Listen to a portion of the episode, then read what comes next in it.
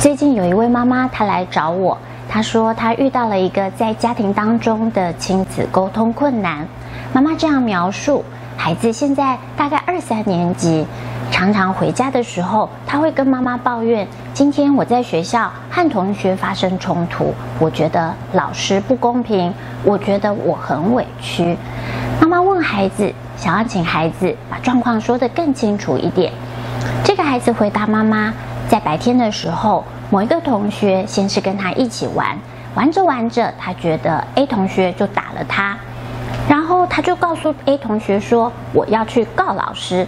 ”A 同学很紧张说：“你不要告老师，你不要告老师，我们可以自己解决。”但是孩子还是很坚持：“你打我，我很痛，我不舒服，我要去告老师。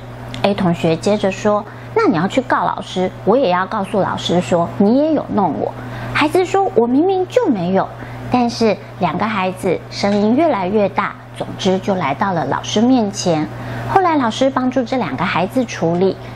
孩子说：“老师说，既然我们两个发生了不愉快的事情，表示我们彼此都有不舒服的地方，那我们都要向对方道歉。”妈妈问：“那你道歉了吗？”孩子说：“我道歉了，可是我就是很不舒服，因为我明明没有弄他。”接着，妈妈就先开始向这个孩子解释。妈妈说：“老师要照顾很多学生，你们发生这件冲突的时候，他也不在现场，所以很难清楚事情发生的经过。你要体谅老师。”接着，孩子嘟起嘴巴说：“你都不了解我，你都不相信我。”接着，这样的对话常常就是在一种不愉快的气氛当中不了了之。妈妈说，类似的事情发生了两三次，她觉得她很担心这样的处理是不是会让孩子会有一种很不舒服的情绪一直延续下去。妈妈想知道，如果换成我是妈妈，会不会有不一样的对话方式？我很开心，妈妈这样提问。我告诉妈妈一个很重要的秘密。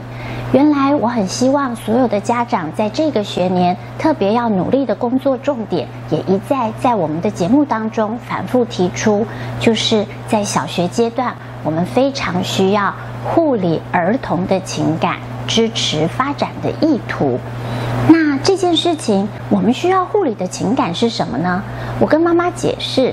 当孩子回家再重新描述一件白天发生的冲突的事情的时候，其实更多的已经没有要再解决问题，也没有要再分谁对谁错，最重要的是想要得到情感的护理。妈妈说，这样听好像有一点方向，但是还不够具体，是要护理情感的需求，没有要再解决问题，那是什么意思呢？我更进一步跟妈妈解释，最重要的是。即便孩子的语言一直要表达我的老师不公平，我明明就没有错，在这个时候，我们不需要再用理性的方式去帮助孩子了解导师有多辛苦，老师要了解事实有多困难，然后或者训诫孩子，你应该要做一个更包容的人。这件事情你们已经彼此道歉就解决了，就过去了。妈妈说：“其实她最困扰的就是孩子每一次的表达都让她觉得这件事情没过去。”我跟妈妈说：“对对对，你的判断很正确，孩子确实没过去，但没过去的不是这件事情有没有解决，而是心里的情感没有解决。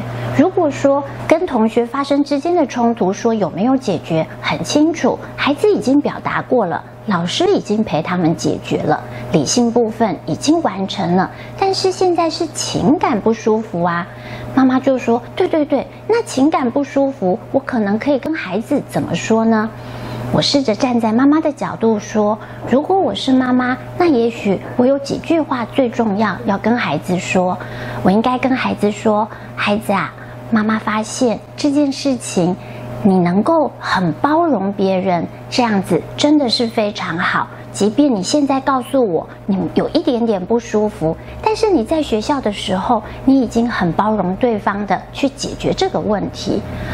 妈妈听了这句话，她觉得真的很有趣。他说，原本他跟孩子在说的时候，她一直告诉自己的孩子，你现在还来找我说这件事情，表示你不包容。但是。